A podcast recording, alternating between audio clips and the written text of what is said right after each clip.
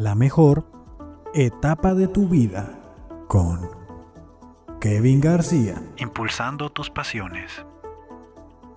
Una producción de Carto Inc.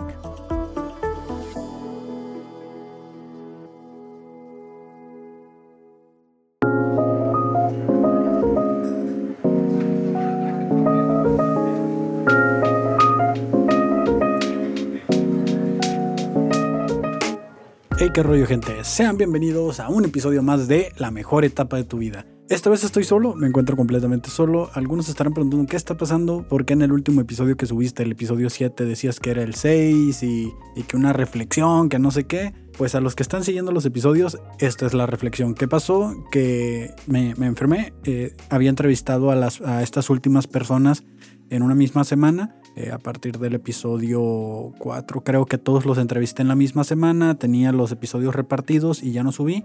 Y cuando me tocaba subir el. grabar este. la, la reflexión del quinto episodio, eh, pues me enfermé, me dio una infección en la garganta, nada grave, me hice estudios de COVID, salí negativo afortunadamente. Pero aquí estoy, eh, un poquito tarde, pero este episodio pues va eh, para esa reflexión que, que teníamos planeada dentro de, de, lo que son los primeros episodios. Anteriormente eh, ya me había presentado, el primer episodio pues hice esto de quién soy yo, quién es Kevin. Kevin es el host, Kevin García es el host, es la persona, es mi personaje o mi, o mi identidad profesional es la persona que la mayoría conoce en la calle. ¿Por qué hago esta, esta aclaración? Porque también tengo mi personaje que es Kevin Cartón, que es el comediante. Tengo dos personalidades por ahí. Eh, porque dicen que a donde vayas y, en el lugar que estés, pues tienes que saber cómo comportarte, ¿no? No vas a estar haciendo chistes en todas partes y no vas a estar siendo serio y profesional en todas partes.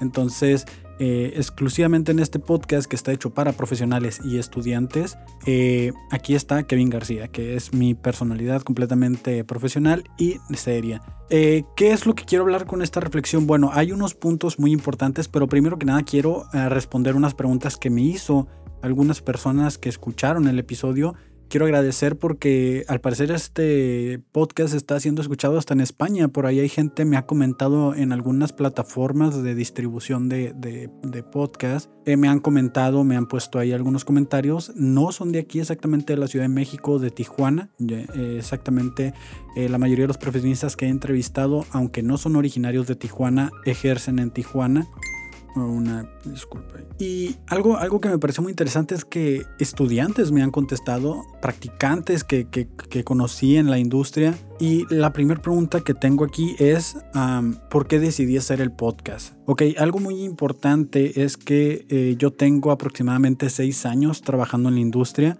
tengo seis años eh, ejerciendo mi carrera. De esos seis años, los primeros dos años eh, trabajé y estudié. No, no tenía mi título aún, soy ingeniero titulado, pero yo he trabajado toda mi vida. He trabajado desde que tengo memoria. Eh, le ayudaba a mi mamá cuando yo estaba chiquito en una dulcería que ella tenía.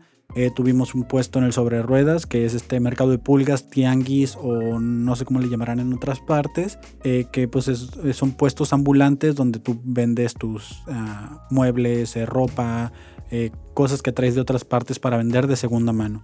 Tuvimos un puesto durante algún tiempo, también fui eh, paquetero en, en el mercado esta persona que te ayuda en, aquí en México se utiliza que, que al final de la de donde estás pagando hay alguien ayudándote a echar todo tu mandado todo tu todo lo que hayas comprado en bolsas. Eh, ahorita ya están los señores de la tercera edad se les dio ese trabajo a ellos se les dio preferencia en lugar de a los niños lo cual me parece bastante bueno porque realmente sí deja, ser paquetero sí deja. Eh, yo ganaba alrededor de 400 pesos al día cuando mal me iba y solo trabajaba 4 horas, ¿no? Entonces imagínate un niño de 15 años con 400 pesos diarios, pues qué vas a hacer con ellos, ¿no?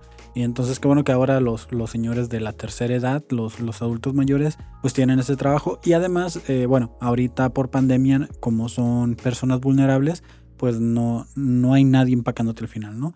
Pero pues ese fue uno de mis trabajos también que tuve. Después este, me metí a trabajar a McDonald's, no, no recuerdo si lo comenté en el primer episodio. Eh, ahí estuve un año, seis meses. Eh, yo me perfilaba a ser gerente del McDonald's y por lo que comenté al inicio en el primer episodio, de que estuve a punto de perder la prepa, dejo el McDonald's y desde pongo mi propio negocio de venta de componentes. Después de eso eh, empiezo a trabajar, como lo comenté en el primer episodio. Acá voy con todo esto. Han pasado seis años desde que empecé a trabajar en la industria, desde que conocí el mundo de la maquila, desde que supe que mi carrera no era lo mismo en el ramo profesional. No le iba a poder ejercer de la misma manera que me apasionaba estudiarla. Entonces eh, yo también tengo este lado que siempre he sido creativo. Y al decir creativo no me refiero de que soy bueno dibujando, sino que me gusta hacer videos. Así se le llama a la gente que hace videos, a la gente que edita, a la gente que está en YouTube, a los youtubers. Son creadores de contenido, influencers o como lo quieras ver. Yo no soy influencer para nada, mucho menos popular, pero me considero una persona creativa porque me gusta todo esto. Me gusta mucho el trabajo técnico dentro de, editar un video. Eh, el momento en el que estás editando un video, cortando, eh, uniendo cosas, imaginando cómo se va a ver la toma, investigando, todo eso es lo que a mí me, me, gusta. Más que ponerme frente a la cámara, me gusta el trabajo que hay detrás de la cámara. Pasaron cinco años, seis años, exactamente habían pasado ya casi cinco años desde que estaba trabajando y llegó el punto en el que empecé a padecer de mucho estrés. Mi mente estaba muy enviciada, ya había terminado mi carrera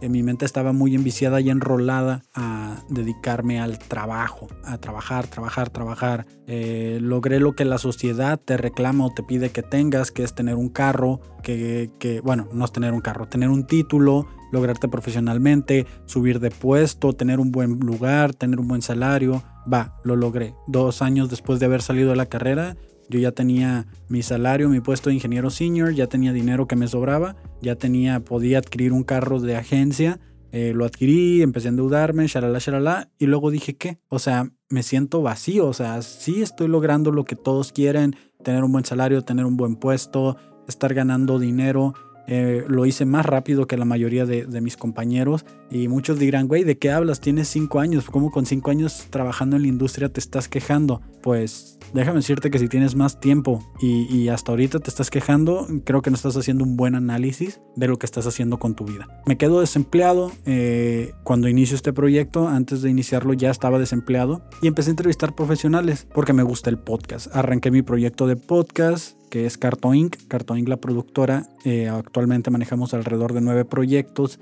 y durante este tiempo que estoy desempleado yo estaba rejego a seguir a buscar trabajo. Eh, no quería, estaba harto de la industria, estaba asqueado. Eh, por primera vez en cinco años había podido dormir tranquilo, había podido descansar, eh, disfrutaba de los días, me iba al parque, a pesar de que era pandemia, me iba a caminar al parque, estuve haciendo ejercicio, empecé a comer más saludable, empecé a dedicarle tiempo a mi pareja, empecé a mejorar mi relación, me di cuenta de cosas personales, de que necesitaba, que si siguiera trabajando eh, con el ritmo que lo hacía antes, muy probablemente no, no hubiera mejorado y, todo se hubiera ido al, al caño, ¿no?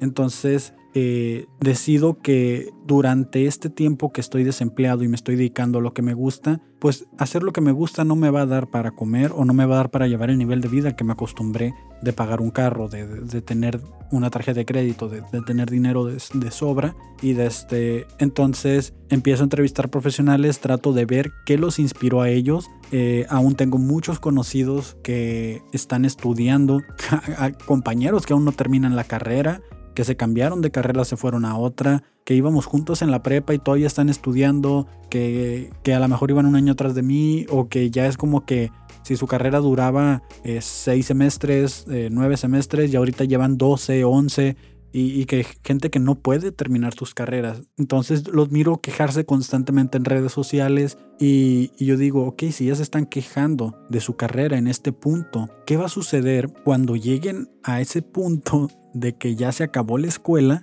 al que yo llegué, al enfrentarme a la industria, al enfrentarme a mi trabajo, porque no todos van a irse a la industria, no todos son ingenieros.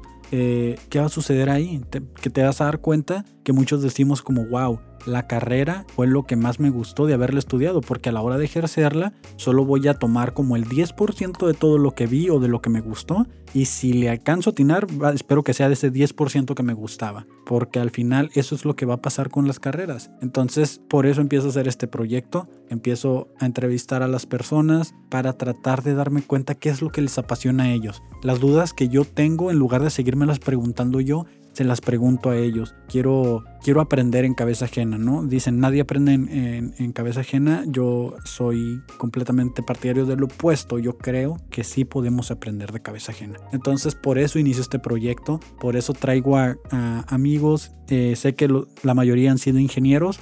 Por ahí ya tengo una lista de invitados que escucharon el podcast, que son amigos de, de mi prometida, que son conocidos de trabajo de, otros ramos de, del ramo profesional, o sea, no solo ingenieros, también van a venir licenciados, eh, por ahí hay dentistas, eh, nutriólogos, que ya escucharon y me dijeron, hey, yo quiero ir a, dar mi, a compartir mi, experiencia. Y pues qué chido, ¿no? Qué chido que la gente quiere venir a compartirnos, venir a, ayudarnos con, con, este tipo de, de detalles. Entonces, por eso inició esto, por eso inicio la mejor etapa de tu vida, porque a mí siempre me, me dicen en mi casa, es como, estás en la mejor etapa de tu vida, eres joven, tienes 25 años, vas iniciando, estás en la mejor etapa. Y, cuando estaba en la, en la universidad me decían lo mismo, es que estás en la mejor etapa de tu vida, estás en, en donde todos queremos estar es, disfrútalo porque es la mejor etapa que tienes. Cuando estuve en la, en la preparatoria me decían lo mismo. Y entonces, eh, regresando a uno de los episodios, por ahí comentaba Sam, por ahí comentaba Aldo, que la mejor etapa o es en la que están o es en la que está por venir. Eh, en el caso de Mitch, que él comentaba que él partía su vida en tres etapas, pues es un poco hacerlo más general, ¿no? Eh, me gustó la reflexión, ese episodio de Mitch se me hizo bastante bueno, eh, que divida él como en tres etapas que han definido su vida o lo que ha cambiado. Yo creo que todos tenemos ese tipo de, etapas. Al final de cuentas, este, este proyecto se trata de eso, ¿no? De que cada quien se dé cuenta de que probablemente si vemos hacia atrás con nostalgia, no es tanto como para decir esa fue mi mejor etapa porque quiere decir que algo no estás haciendo bien en tu etapa del presente o que no estás poniendo un plan a futuro. Porque yo les aseguro que en la etapa que yo me encuentro ahorita no es la mejor ni lo va a ser porque siempre la que sigue para mí tiene que ser mejor porque estoy planeando algo a futuro que debe de quedar mejor. Entonces sí, estoy lo que he aprendido es que tengo que disfrutar del momento, tengo que echarle ganas a lo que estoy haciendo ahorita y si me pongo atento, me voy a dar cuenta que es una muy buena etapa lo que estoy haciendo. Pero como tengo una visión a futuro, sé que para mí la siguiente etapa va a ser mejor y la siguiente va a ser mejor así todo se cumple. Entonces ese es, ese es el motivo principal por el cual hago esto. Eh, dentro de las reflexiones que, quería traer a la mesa de, esto, una de ellas fue lo del intercambio. Eh, Mitch mencionó lo de que él se fue de intercambio, que le, que le abrió los ojos, que le permitió conocer el mundo de una manera diferente. Yo no tuve la oportunidad de hacerlo, tenía, ah, estaba el programa en la escuela, pero a mí me daba miedito eso de, de oye, y, si pierdo un año, y si me atraso, o, o, a veces el recurso económico, ¿no? Muchas veces las personas que, que se van de intercambio creemos que son como privilegiadas o algo, pero realmente les es un sacrificio grande que hacen junto con toda la familia. De hecho, yo recuerdo que cuando yo estudiaba me tocó ir a varias fiestas que se hacían como de recaudación porque alguien se iba a ir de, intercambio y, se hacía y la fiesta tenía como un costo con un boleto y ese dinero se iba directo para la persona que se iba a ir de intercambio pues las personas le, con la pagada del boleto, con eso era como el apoyo, ¿no? Entonces yo creo que siempre se puede, eh, siempre y cuando pues busquemos la manera, ¿no? Que no estemos esperando a que las cosas sucedan. Si tienes por ahí algún intercambio o algo que te gustaría hacer, hazlo. Digo, ahorita en pandemia no sé cómo sería un intercambio en escuela online, o sea, no, no, no sé exactamente. Pero pues esperemos que cuando todo regrese a la normalidad, o si este episodio ya lo estás escuchando dentro de la normalidad, no tengas miedo, aviéntate algo que he aprendido estos últimos meses eh, con todo esto que sucedió, de arrancar mi propio negocio, de, entrevistar gente, de empezarme a incursionar en, las pasiones que tengo, eh, es hazlo, anímate. ¿Por qué no intentarlo? ¿Por qué pasar tanto tiempo pensando en cómo hacer las cosas en lugar de aventarte y hacerlas? Eh, recuerdo que en la universidad a mí me gustaba la comedia, yo no sabía, no sabía que era un stand-up. Yo no sabía que era contar un chiste. Simplemente me gustaba hacer como teatro, eh, subirme al escenario, pero quería yo personajes cómicos, quería personajes que dieran risa, quería personajes que la gente los estuviera viendo por estar esperando a ver qué van a decir, a ver qué van a hacer, porque saben que va a ser algo cómico. Entonces en la universidad entré algunos concursos de stand-up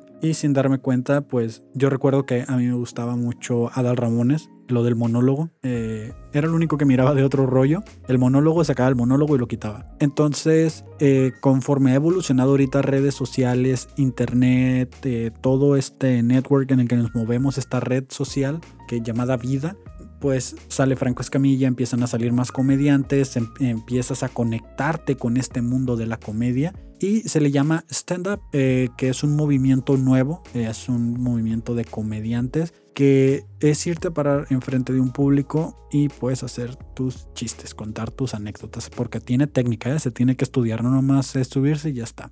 Empiezo a desarrollar una de estas pasiones porque de gustarme solo ver videos, dije yo, ¿sabes qué? Me voy a inventar. O sea, ya, ya estuvo de, de, dejar de imaginar cómo si, si, existieran las cosas, de imaginar qué pasaría si lo hago, lo voy a hacer. Entonces eh, me aventé. Otra cosa con la que me aventé fue hacer podcast. Decía yo, bueno, si ya tengo el dinero, siempre me ha gustado hacer videos, ¿por qué no compro una computadora? ¿Por qué no compro una cámara? ¿Por qué no compro un micro? ¿Por qué no compro algo? Y retomo mi pasión que era hacer videos. Digo, parte de lo mismo, de estar yendo a un bar en las noches a, subirte a hacer comedia, pues si ya me animé a hacer algo, pues voy a animarme a hacer esto otro, ¿no? Entonces le hablo con mis amigos, les digo, ¿sabes qué? Me gustan mucho los podcasts, me, eh, descubrí que es, es, lo que me gusta eh, escuchar en este momento, a lo mejor es moda, eh, tengo más de, ya casi voy para dos años escuchando podcasts, entonces cuando empezamos con el proyecto yo era como que esto es, es que esto es la, es la nueva revolución de, de, la influencia, antes eran los videos de YouTube, hace 10 años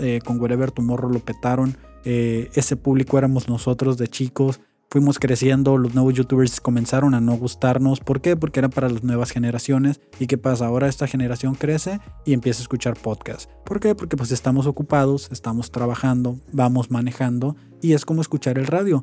Pero el contenido del radio realmente no se ha innovado. Si tú escuchas el programa de los morning shows de Mario Alberto en, en la radio aquí en Tijuana, es el mismo programa de hace 10 años cuando mi mamá me llevaba a la guardería, cuando me llevaba al kinder, cuando me llevaba a la primaria. No han cambiado en nada, entonces ese tipo de contenido no es atractivo para nosotros. Y empiezo a ver que hay muy poco.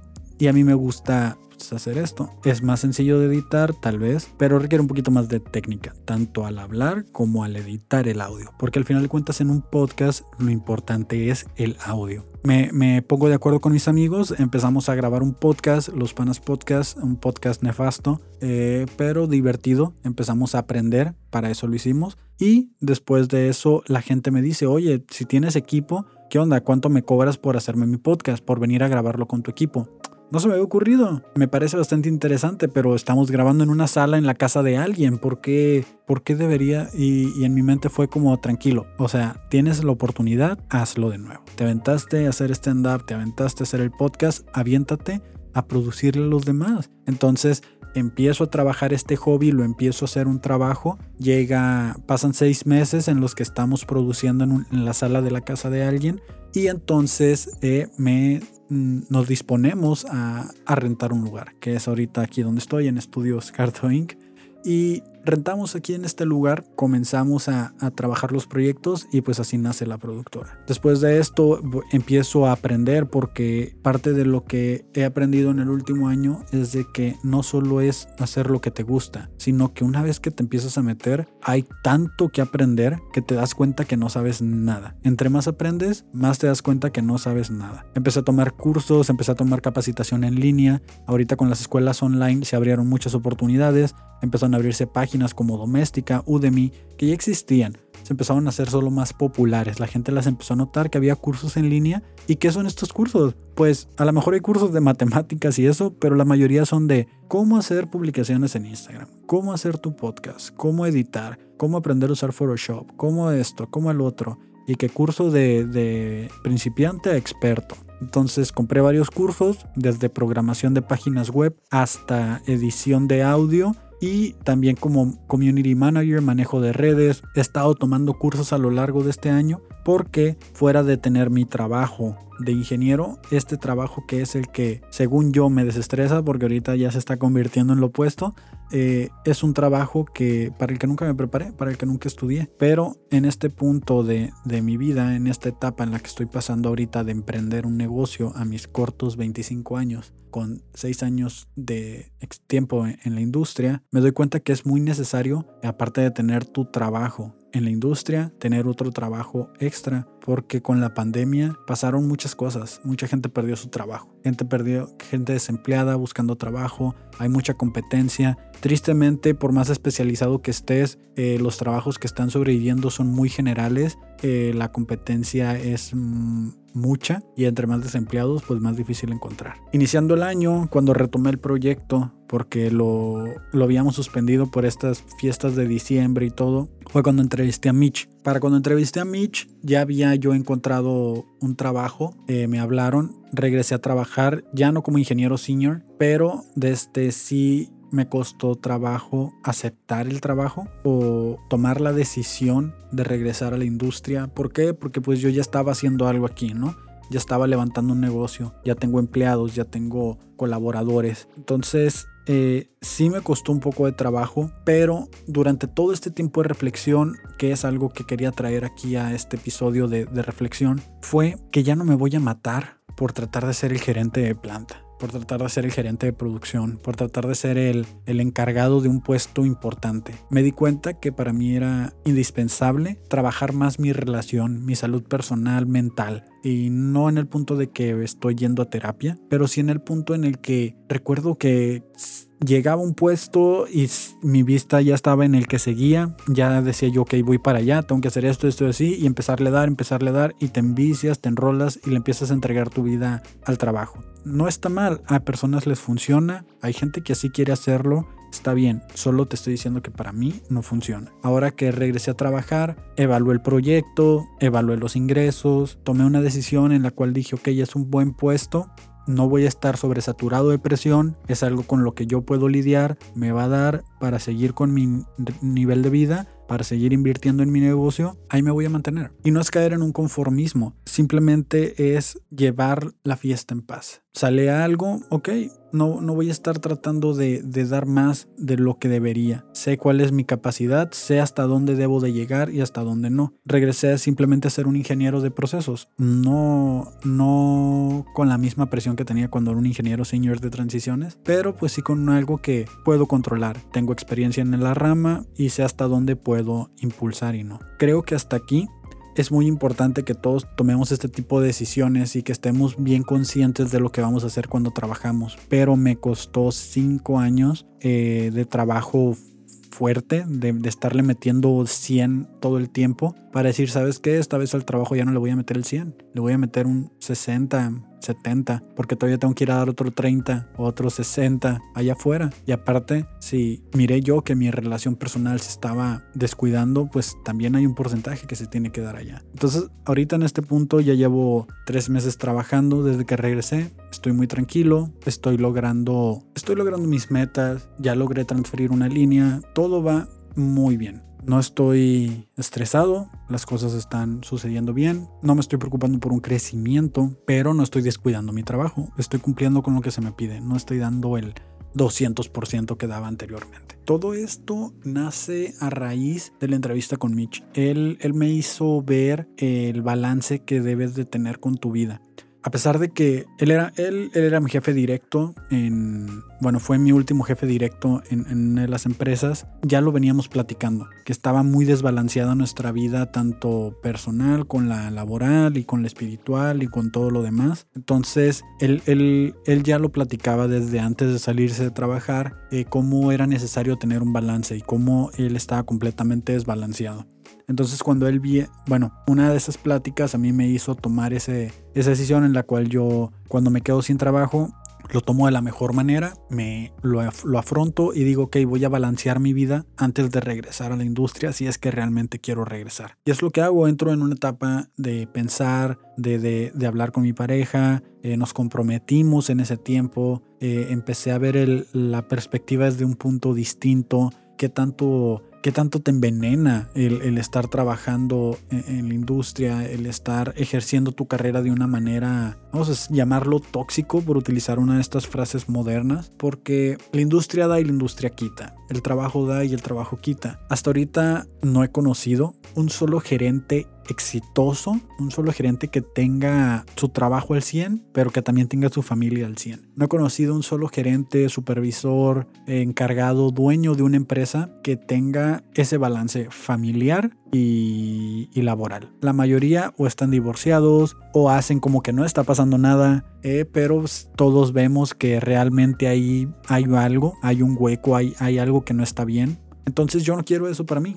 Yo no quiero que llegue un punto en el que tengo la mejor casa, tengo el mejor carro, tengo el mejor salario, tengo el mejor puesto, tengo el mejor teléfono, pero a la hora de que estoy enfermo o de que esté en mi casa, pues, so sorry, no, estás solo. O sea, no, ah, ¿qué vas a lograr? O sea, ok, está bien, tienes todo eso, pero nunca le invertiste a tu casa, o sea, a tu familia, nunca le invertiste a, a eso. ¿Qué, ¿Qué tanto tiempo le dedicaste? Le dedicaste todo el tiempo del mundo al trabajo y lograste el puesto que querías, lograste llegar a donde querías y, o donde creíste querer porque una cosa es yo quiero llegar aquí, pero realmente ¿de qué te va a servir? Y eso fue lo que me hizo a mí pensar. O sea, yo recuerdo que, mi novia siempre me decía, oye, hay que viajar, hay que ir a tal parte, eh, hay que comprar boletos para irnos en diciembre. Y le decía yo, sí, pero no tengo tiempo. O es que sabes que en esas fechas va a llegar la línea, en esas fechas va a llegar una máquina y realmente yo creo que voy a tener que ir a trabajar el fin de semana. Pero faltan tres meses para esto, lo puedes ir planeando. Sí, pero la verdad no. O sea, entiéndeme de que esto, que el trabajo y que sí, que no sé qué. Y me decía, ya bueno, ¿de qué te sirve entonces que tengas tus ingresos, que tengas todo, si al final de cuentas no puedes disfrutar de ello? O si vas a estar todo el tiempo pensando en el trabajo es primero, el trabajo es primero, el trabajo es primero. Sí, muchos dicen, lo hice por ti, lo hice por darte la mejor vida, para que no te faltara nada. Pero al final de cuentas el que falta es uno. Les puedes dar un teléfono, les puedes dar carro, les puedes dar dinero, despensa, todo lo que creas que es para que no le falte nada, pero al final de cuentas falta uno. Y la mayoría de los jefes que he tenido de ya viejos, ya, de bastante edad, o ya que tienen mucho tiempo en la industria, están separados, están a punto de un divorcio, van por el segundo matrimonio, o de plano están solteros, pero con hijos por aquí por allá, pagando una pensión. Eh, la esposa se quedó con el carro, la casa, con todo, y ellos están acá pues trabajando porque ya no les queda otra, porque para empezar, pues tienen que mantener y pagar unas pensiones alimenticias y además pues tienen que trabajar para seguir comiendo ellos, ¿no? Entonces tú los ves de que tú vas a tu casa, regresas y él sigue ahí, nunca se va, o llegas y ya está ahí y te vas y sigue él ahí y, ya a su vida le, corresponde la maquila. ¿Y qué pasa, por ejemplo, en estos tiempos de, de enfermedades, de, de, pandemia, que estamos perdiendo trabajos, cerrando empresas. ¿Qué, ¿Qué, pasa en estos momentos? O sea, ¿qué, ¿qué sucede con esa gente? Supe de varios supervisores que tenían 15 años en un lugar, en una empresa, en, en alguna parte, y simplemente es como que, ¿sabes qué? Pues ya su sorry bye. Los corren y ¿qué pasa con ellos? O sea, ¿qué pasa cuando te quedas tanto tiempo en una empresa? Que ese es otro de los puntos a los que quería llegar. Uno de los primeros episodios, si no es que es el primer episodio con mi amigo Daniel y también con Antonio Vallejo, eh, hablábamos de, los currículums, de los tiempos de durar en empresa. También de hecho lo mencionábamos con Aldo. Eh, hay tiempos. Antes la gente duraba en un puesto, duraba en, un lugar, en, en, un, en un trabajo, duraban 15 años, 10 años, 20 años. Y hacían antigüedad, pero cabrón. Entonces ahorita estamos en un punto en el que ya la gente a los 6 meses, ya dices tú como, sabes que la, la verdad no me gustó aquí y voy a ir a buscar otro lado. Se ve mal en un currículum, se ve mal que, que no dures tanto tiempo, que estés como picoteando, porque al final si llegas a una empresa y ellos ven tu currículum y que duraste tres meses, seis meses, dos meses, tres, que no tienes ni siquiera un año que estás durando en las empresas, pues aquí va a pasar lo mismo, llevas un patrón que repetir. Y en ese punto, si no estás durando, yo recomiendo, la verdad, que si ya entraste a una empresa, por lo menos tienes que durar un año, por lo menos. Como, y ya así de que si no duraste el año fue por un motivo así de causa mayor, de que de plano tuviste problemas, algo. Pero lo ideal es durar dos en dos años es tiempo suficiente porque ya en un, el primer año pues es para que te evalúen, te den tu evaluación y te digan, ¿sabes qué? La neta sí la estás armando, no la estás armando, tienes que mejorar aquí, aquí allá. Y en esa evaluación tú puedes decir, ok, la evaluación fue justa, el sistema se mueve así, si voy a tener oportunidad de crecimiento o no, la verdad no creo que esto sea para mí. Entonces, durante ese siguiente año puedes o empezar a moverte para encontrar otro lugar o ver si puedes internamente hacer algún cambio o si de plano tú dices, ¿sabes qué? Pues sí puedo con estos puntos que me dieron, si puedo con esta evaluación, si puedo lograr algo más. Si en dos años ya no lograste nada, o sea, si te dieron tu evaluación del primer año y dijiste, ok, me voy a poner las pilas, te las pones y el siguiente año te vuelven a aplicar lo mismo y no lograste nada, entonces sí, ya, empiezas a buscarle. Estoy en contra de durar más de 15 años, 10 años en una empresa, sí, cuando vas empezando. A lo mejor puede llegar un punto en el que ya estuviste recorriendo y ya vas entrando a tus 30, 35 años, entonces a lo mejor sí es ya buscarle una empresa para empezarte a quedar más tiempo. Pero al principio está bien, creo yo. Júzgame loco, déjamelo o déjame ahí en los comentarios que es bueno estar buscando cada dos años o algo, ver, ver algo nuevo, porque si no te empiezas a volver obsoleto. ¿Qué pasa si te quedas 10 años en una empresa? Si esa empresa no desarrolla, no crece y sigue con los mismos vicios ocultos, te vas a enviciar y te vas a volver parte de lo mismo. ¿Y qué pasa cuando llegues a otra empresa o que te vayas a otra? muy probablemente tengas una incertidumbre de no lograr quedarte, de no lograr cumplir las expectativas, pues porque ya pasaste mucho tiempo en otra empresa y, te descontinúas, te vuelves obsoleto. Entonces algo muy importante es eso, no, no volverse obsoleto. Dentro de los puntos que traigo también es eh, dentro del episodio de eh, Antonio Robles. Con el licenciado Antonio Robles eh, hay un tema muy interesante en ese episodio y el cual es que él no inició su carrera inmediatamente después de haber terminado la preparatoria. Pasaron algunos años para que él iniciara su carrera. Y eso es algo que muchas personas y muchas familias les cuesta entender. Incluso eh, en la mía sucedió que saliendo de la prepa ya quieren que tomes una decisión de que elijas una carrera. En el caso de él, no fue de que dijo no quiero, pero él lo que hizo fue que, ok, lo intento, no quedo en la escuela, me pongo a trabajar. Y muchas personas, en muchas familias les cuesta trabajo entender esto y, castigan a los, a los hijos por no quedar en la carrera, por, por no lograrlo, por, porque dicen, es que si no quedas, si no estudias, vas a ser bueno para nada y que no sé qué, y está bien. Al final de cuentas, a él lo que lo llevó su vida o el camino que le tenía era distinto. ¿Por qué? Porque los tiempos y las etapas son distintas, no van a suceder igual para todos. Entonces, al él estar eh, en algunos ambientes laborales, se empieza a dar cuenta de qué es lo que le gusta, qué es lo que quiere estudiar.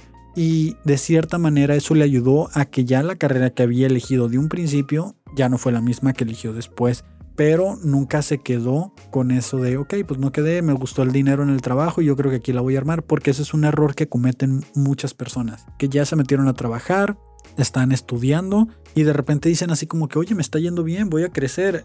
Acuérdate, los trabajos no son para siempre. Un trabajo o una profesión por lo menos tienes que ejercerla alrededor de 25 años, creo, 30 años, para que te puedas retirar a gusto. O sea, y, no, no, no, sé si te ves 30 años haciendo lo mismo en, una fábrica o, en, un, en, un, consultorio o en un Starbucks o, en un McDonald's, como para que tú digas como, ah, pues me vale si no me titulo o me vale si no termino la carrera, al cabo me está yendo bien. Es como, hay que tener un panorama futuro, hay que ver más allá. Ok, sí, me está yendo bien aquí en donde estoy, eh, puedo subir a gerente, puedo subir a supervisor, pero hay que pensar qué pasaría si el día de mañana llego y en lugar de que me permitan pasar a trabajar, me pasan a la oficina de RH y me dicen, oye, ¿sabes qué? La empresa tomó una decisión que pues no es muy favorable para ti, pero queremos darte las gracias por el tiempo que has dedicado. Y ese día se te derrumba todo y tú dices, oye, pero yo dejé la escuela, yo, yo dejé esto, yo cambié mis decisiones, hice cosas por ustedes, pero al final de cuentas esto es un negocio. Los negocios no les importa si tú dejaste la carrera, si tú eh, pensaste que ahí vas a retirarte, que ahí vas a comprar tu casa Infonavit y ahí mismo le ibas a terminar de pagar, a ellos no les va a importar. Entonces es muy importante que el estudio, el titularte, el avanzar y no detenerse, siempre esté ahí, que era lo que él decía, siempre hay que creer más. Nunca olvides el por qué estás estudiando. Y si en un punto que, que fue lo que, bueno, hasta ahorita no he entrevistado a ninguno que haya cambiado de carrera, pero sí quiero por ahí tener a alguien que haya cambiado de carrera. Creo que es importante que si la carrera que estás estudiando sientes que no la vas a armar, pero si ya casi la terminas, yo creo que es mejor terminarla y luego comenzar otra. ¿Por qué? Porque ya no vas a poder recuperar ese tiempo que invertiste o que perdiste. Eh, a lo mejor esa, terminar esa carrera, aunque no te esté gustando, la puedes tomar para que la siguiente que quieras estudiar te ayude a pagarla. Porque al final de cuentas, los papás hacen un sacrificio muy grande cuando nos, ayudan, si es que tienen la fortuna de que les ayuden.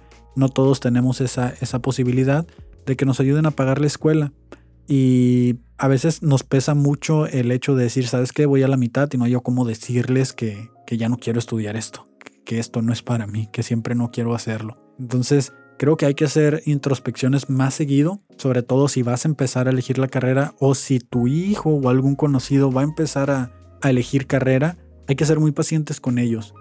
A lo mejor y si no están seguros el primer año de que quieran estudiar, pues tómate un año sabático. O sea, bueno, no sabático, ponte a trabajar, métete, métete a, trabajar en algo para que empieces a, abrir tu panorama, para que empieces a ver si, si a lo mejor me metí a trabajar a un, McDonald's y me di cuenta que, el que viene a hacer el mantenimiento a las máquinas eh, me llama la atención lo que él hace.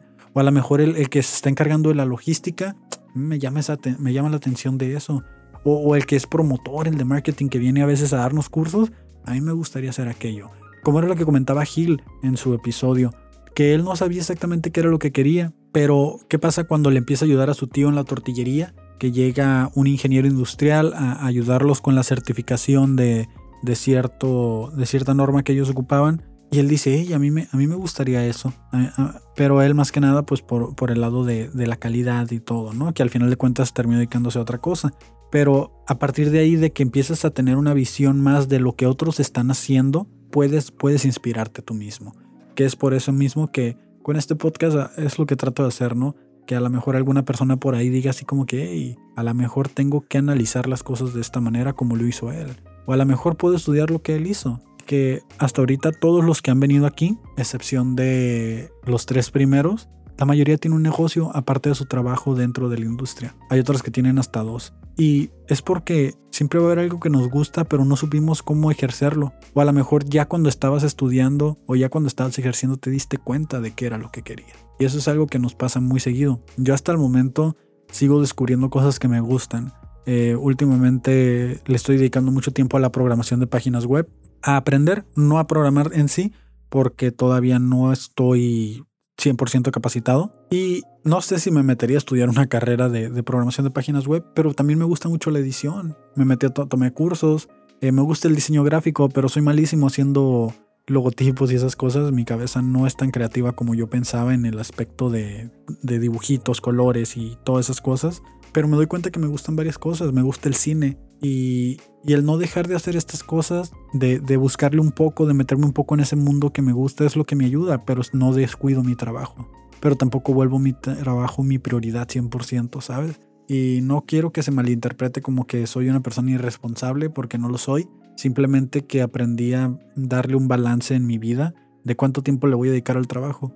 Sí, si me hablan que vaya un día tiempo extra, está bien, voy. Pero ya no voy a estar pensando fuera de o diciendo, no, no vamos a irnos de viaje porque para esos meses a lo mejor pasa esto. Sino, ok, está bien, me voy a ir preparando para esos meses no tener que hacer esto. Entonces ya estoy comenzando a cambiar mi chip. Me da gusto haberme dado cuenta con seis años en la industria. Me da gusto que estoy dejando una documentación. Eh, otro de los motivos por los cuales hago este podcast, eh, uno de las una de las personas que viene a grabar aquí el otro día le comentaba, le preguntó uno también, oye, pero tú por qué haces podcast? Le dijo, me gustas, sí, pero ¿y qué? Dice, bueno, pues imagínate que cuando mi hijo crezca y quiera ver quién soy, en lugar de que yo le cuente historias, que él pueda tener un de quién era yo antes de, y qué mejor que una documentación por internet. Entonces, al final de cuentas, estos mensajes son para mí mismo, son para las generaciones futuras, y si algún día tengo hijos, pues que mira, esto es lo que yo andaba haciendo y esta era la persona que, pensaba o cómo pensaba en esa etapa de mi vida. Ya por último, para despedirme, quería pues agradecer una vez más a las personas que han estado siguiendo el podcast. Por ahí ya tenemos página de Facebook, ya tenemos por ahí también Twitter y estamos por ahí comentando algunas frases ahí motivacionales. No son tan de acuerdo a mí, pero pues es parte de la campaña de, es parte de, de la dirección de marketing que estamos llevando a cabo aquí internamente, ¿no? Una última cosa fue lo de los currículums, todo este rollo de buscar trabajo, pues el consejo que daba Aldo de que eh, adecúen los currículums de acuerdo a la necesidad, ¿no? Y también eh, próximamente viene por ahí algunas personas que tienen más de una carrera, que han estudiado. Tenía la persona, una de las personas que viene tiene como 10 carreras, así increíble. Yo, yo todavía estoy dudando en elegir una segunda, pero esta persona tiene 10 carreras. Entonces, eh, próximamente lo van a estar viendo por ahí. Y pues poco más, esto es la mejor etapa de tu vida. Mi nombre es Kevin García. Muchas gracias por escuchar, muchas gracias por compartir, pero sobre todo, no dejen de echarle ganas. Eh, aviéntense, anímense a hacer lo que les, les gusta y lo que no les gusta, pues traten de balancearlo para que no afecte en los demás. Pero hay que encontrar siempre un balance. Nos vemos en el siguiente episodio y hasta la próxima. Bye.